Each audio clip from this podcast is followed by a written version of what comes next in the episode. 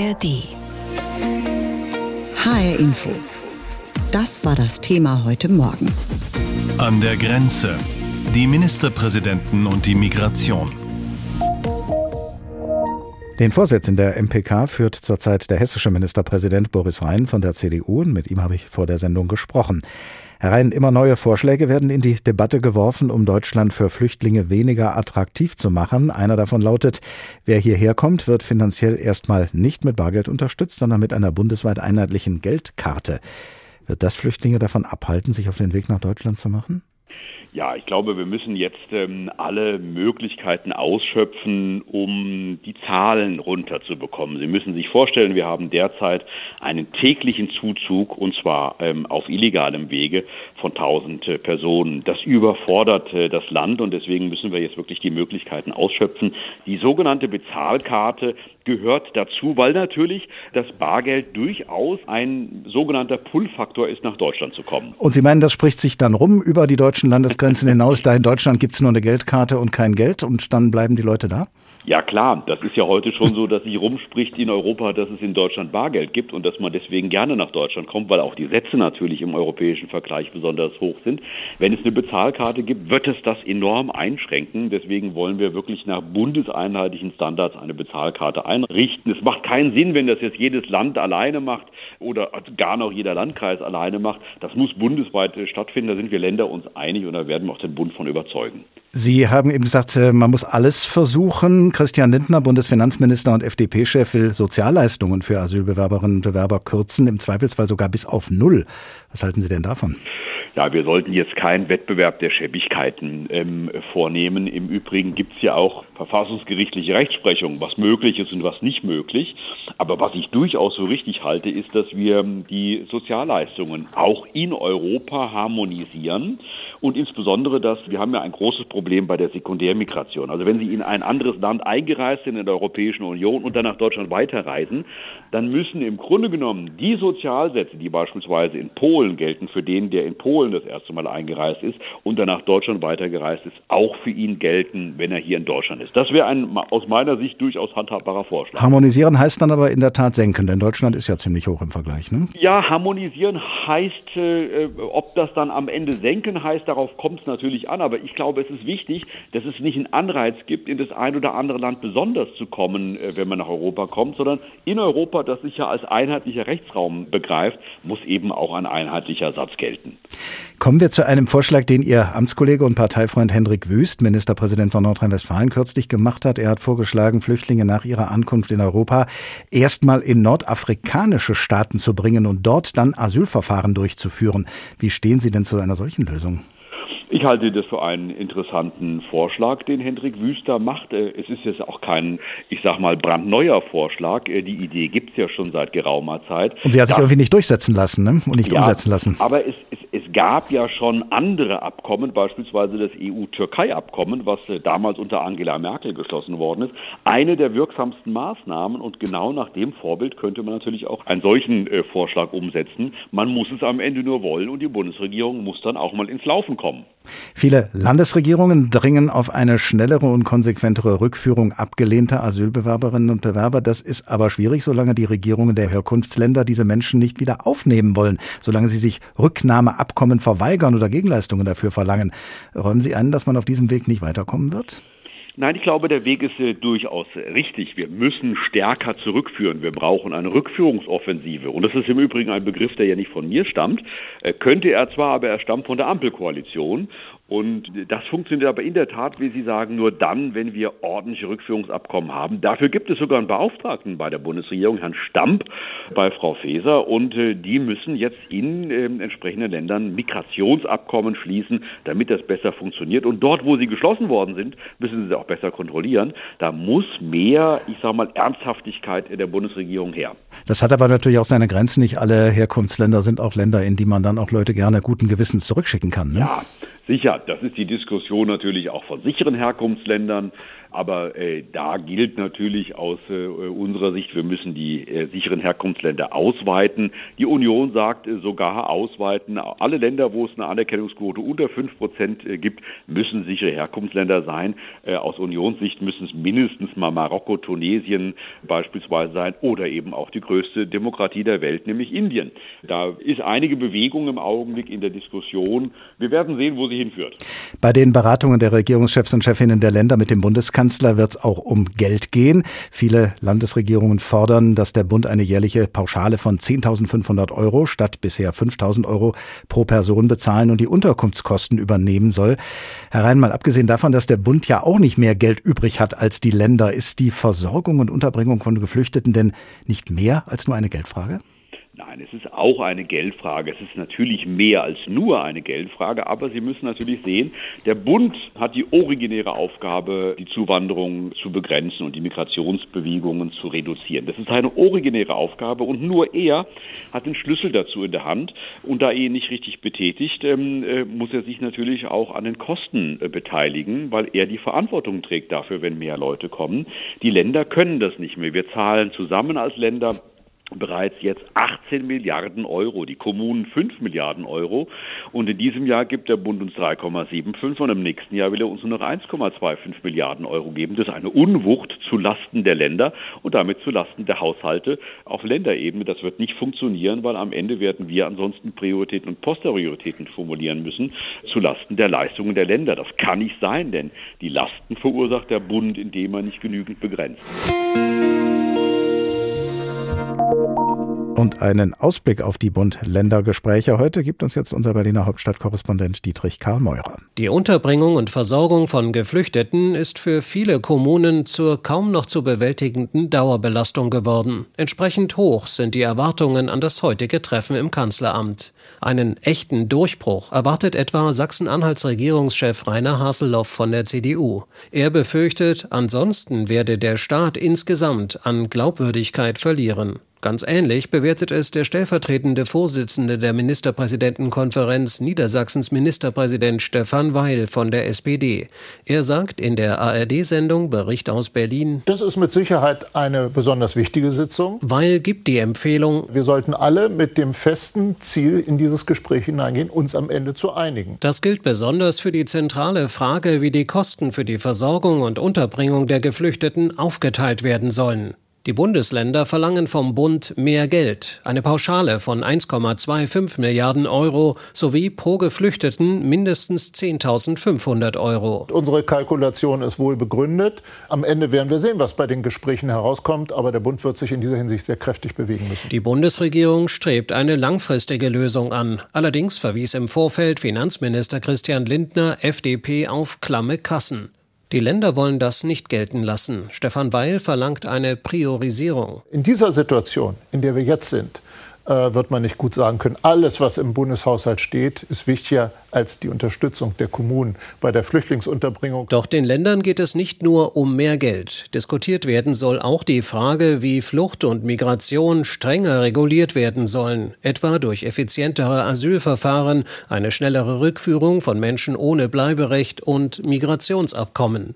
NRW-Ministerpräsident Hendrik Wüst, CDU, betont, es sei entscheidend, dass die irreguläre Migration Migration generell beendet wird. Sonst werde man den Menschen nicht gerecht, die in Deutschland Schutz vor Krieg und Vertreibung suchen. Wir müssen uns jetzt auch wirklich zusammenraufen und durchringen, entscheidende Maßnahmen wirklich hinzukriegen. Zum Beispiel ein neues EU-Türkei-Abkommen. Zum Beispiel, dass es ordentliche Verfahren, äh, Asylverfahren auch außerhalb der EU gibt dass wir unsere Grenzen besser schützen, dass wir bei den Abschiebungen besser vorankommen. Wüst mahnt an, Dinge zu denken, die kompliziert und unbequem sind.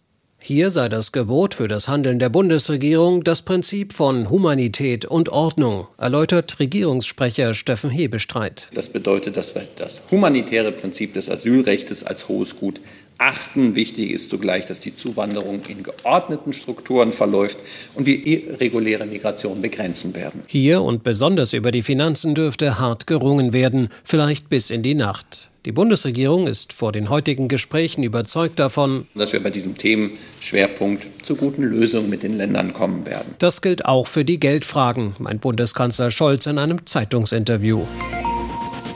HR Info, das Thema. Diesen Podcast finden Sie auch in der ARD Audiothek. Die Landkreise, Städte und Kommunen fordern mehr finanzielle Unterstützung für die Unterbringung von Geflüchteten, die bei ihnen Zuflucht finden sollen. Die Spitzen der Landesregierungen möchten, dass abgelehnte Asylbewerberinnen und Bewerber schneller und konsequenter abgeschoben werden. Und sie wollen denen, die bleiben, statt Geld lieber eine Bezahlkarte geben. Das Thema Migration und Geflüchtete wird seit Wochen intensiv und zum Teil hitzig diskutiert, und zwar gerade auch die Frage, wie man erreichen kann, dass weniger Geflüchtete zu uns nach Deutschland kommen. Vor der Sendung habe ich mit der SPD-Politikerin Gesine Schwan gesprochen. Sie ist Präsidentin der Denkfabrik Berlin Governance Plattform und Vorsitzende der SPD Grundwertekommission. Frau Schwan, nicht nur die Oppositionsparteien, allen voran die AfD, aber auch die Union, sondern auch die Regierungsparteien SPD, Grüne und FDP beklagen den derzeitigen Zustand der Migration in Deutschland. Ist unser Land überfordert? Nein, finde ich nicht. Und im Gegenteil, unser Land wird zurzeit in dieser Hinsicht nicht intelligent regiert, äh, weil man intelligent regiert in die Zukunft blicken kann und dann sehen könnte, dass in der jetzigen Situation, wo es so sehr an Arbeitskräften fehlt, man eine viel vernünftigere Kombination von Asylpolitik und Arbeitskräftemigration finden könnte, die zu einer Win-Win-Situation führen könnte. Es ist die Kurzsichtigkeit, die an Umfragen hängt, die nach den letzten Wahlen erschrocken ist über die AfD-Ergebnisse. Und was mich sehr ärgert, ist, dass damit es nicht nur auf dem Rücken der Geflüchteten äh, sich abspielt, sondern dass es so kurzsichtig ist, dass es auch gegen unsere und auch gegen die Interessen der Parteien der Ampelkoalition läuft. Jedenfalls gegen die Interessen der SPD und der Grünen. Sie sagen, unser Land sei nicht überfordert. Das ändert aber nichts daran, dass viele Landräte, Oberbürgermeisterinnen, Bürgermeister sagen, wir kommen hier vor Ort nicht mehr klar, wir können die vielen Geflüchteten nicht mehr unterbringen. Würden Sie das als kurzsichtig bezeichnen? Natürlich nehme ich das sehr ernst. Aber das heißt immer viele oder sehr viele. Es gibt darüber bisher keine genaue Bestandsaufnahme.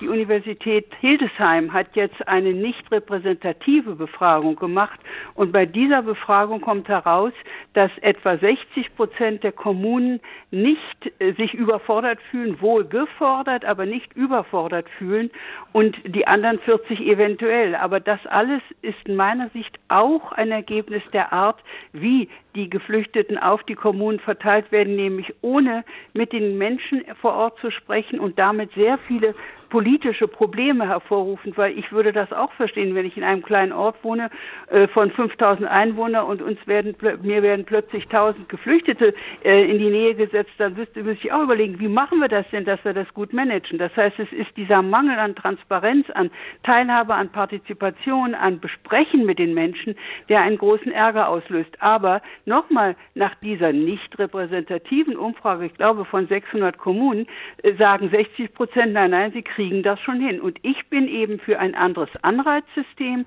Ich bin dafür, dass Kommunen, die Geflüchtete aufnehmen, dass die eine, äh, auch ein Aufgeld bekommen für ihre eigenen Belange. Also ich bin ganz sicher, dass ein anderes Anreizsystem die Sache noch mal sehr in Bewegung bringen würde. Über Anreizsysteme wird ja auch in anderer Hinsicht gesprochen. Da geht es dann allerdings eher um Abschreckung im Immer wieder sprechen Politikerinnen und Politiker von sogenannten Pull-Faktoren, also von Faktoren, die Flüchtlinge nach Deutschland locken, wie zum Beispiel finanzielle Unterstützung oder medizinische Versorgung. Kommen wir darum herum, auch an dieser Schraube zu drehen, dass eben gar nicht so viele kommen und uns vor so große Herausforderungen stellen? Ehrlich gesagt, dass die, die meisten Geflüchteten kommen aus Syrien, aus Afghanistan, neuerdings aus der Türkei, dass die sich überlegen, ob sie in Deutschland eine Karte bekommen oder normales Geld, das kann doch keiner im Ernst denken. Das ist doch einfach lächerlich.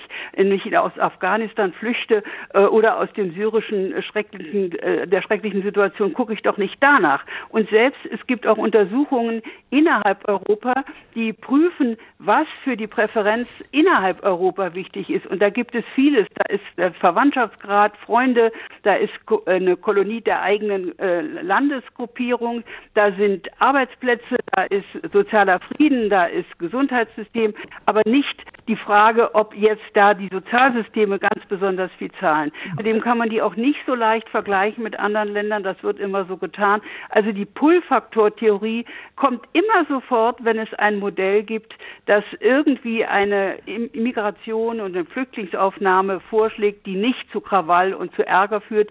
Und ich habe inzwischen den Verdacht, dass diese Pull-Faktor-Theorie, die auch gar nicht belegt ist, wissenschaftlich ist die gar nicht belegt, ist auch schwer, denn ich meine, äh, welche Ursachen da alle eine Rolle spielen, da gibt's ganze Gutachten für, da kann man nicht einen Faktor finden.